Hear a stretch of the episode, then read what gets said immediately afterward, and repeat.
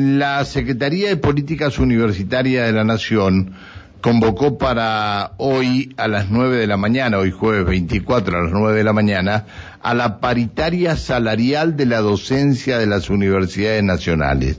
Ya está, es inminente eh, el, el inicio del ciclo, ahí ya se están tomando algunos exámenes, así que, bueno, eh, hay que preparar todo hay que ver qué dicen de los gremios, si los gremios este, tienen propuestas para hacer o no tienen propuestas para hacer. Eh, vamos a hablar del tema con Luis Tiscornia, es el secretario general de la CONADU Histórica. Hola Luis, buen día, ¿cómo le va? Bien, muy bien, buenos días Pancho. Un gusto saludarlo. No, por favor. Este, bueno, eh, em, Luis, eh, ¿cuál es la situación que se da en esta oportunidad? Es decir, ¿han sido convocados ¿Ustedes llevan propuestas o van a esperar que Nación les haga la propuesta?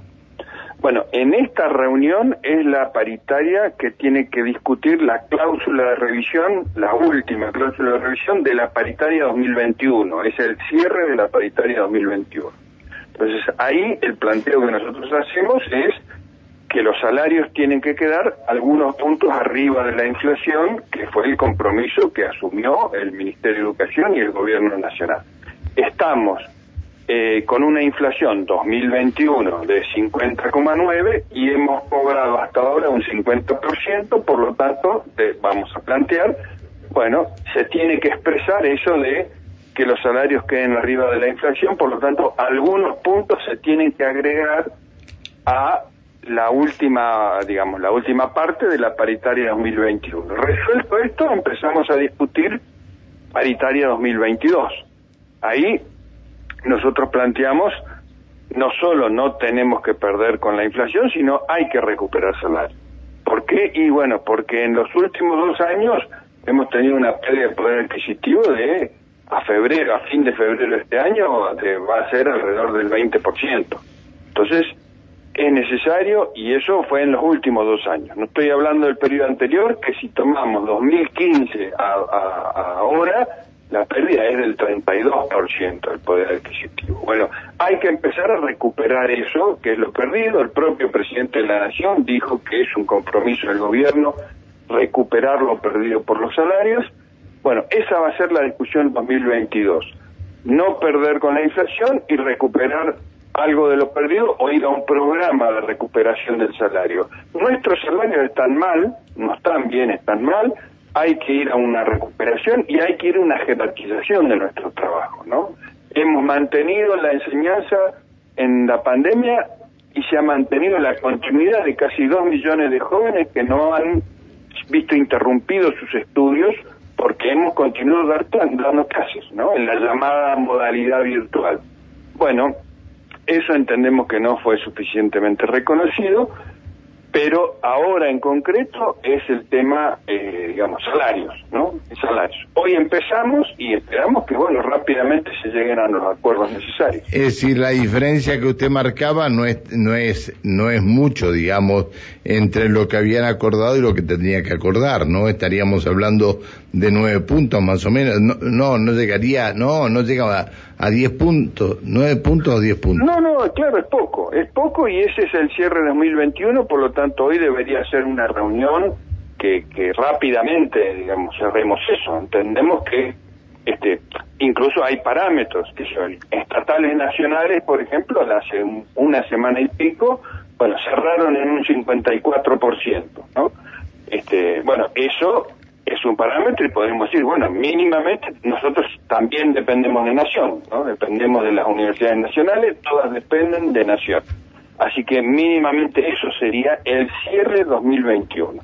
2022, bueno, ya hay algunos parámetros, imaginamos nosotros que el gobierno va a plantear algo así, este, cerró la paritaria nacional de la docencia del nivel primario y secundario, ¿no? La llamada, la que fija el piso salarial, cerró con un 45,12% a septiembre.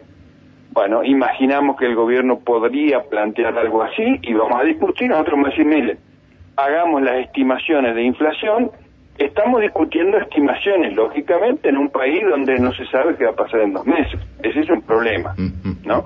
Pero bueno, quizás entonces haya aquí una, discusión que sea, entramos con cláusulas de revisión habida cuenta de lo imprevisto o de la imprevisibilidad de la inflación. Hoy por hoy podemos decir, el primer trimestre, ¿no? Que sería la, primera discusión de la paritaria 2022, bueno, estamos hablando de una inflación en los tres meses, enero y febrero y marzo 2022, que se puede estimar en un 12%, 12, 13%.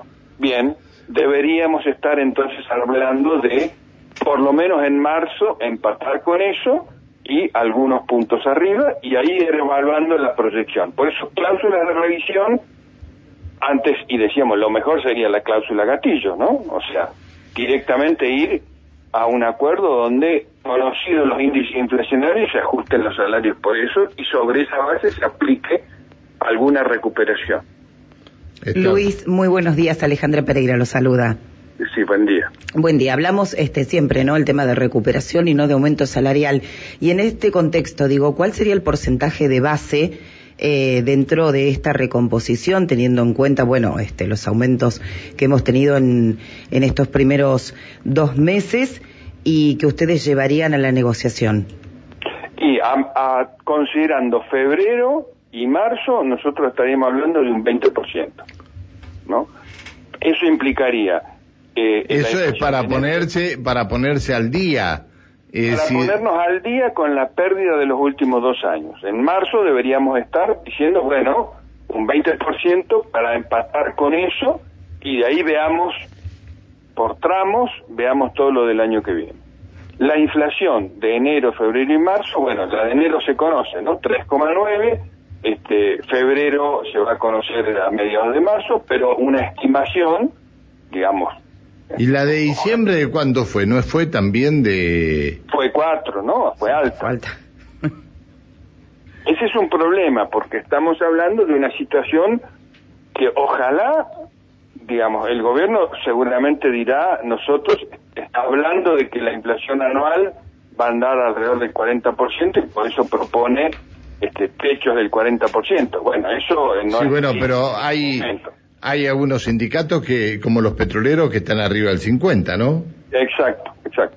Todas las estimaciones hablan de una inflación este año de un, 50 o más por ciento, por lo tanto, eh, eh, digamos, la discusión no es difícil hacerla por todo el año entero, porque estaríamos estimando con un margen de error quizás mayor, entonces lo correcto o lo más razonable sería ir haciendo tramos con cláusulas de revisión que ajusten, este, digamos, previsiones sensatas, diríamos nosotros, sensatas quiere decir creíbles, o sea, estos tres primeros meses, bueno, la inflación va a estar seguramente en un 12-13%.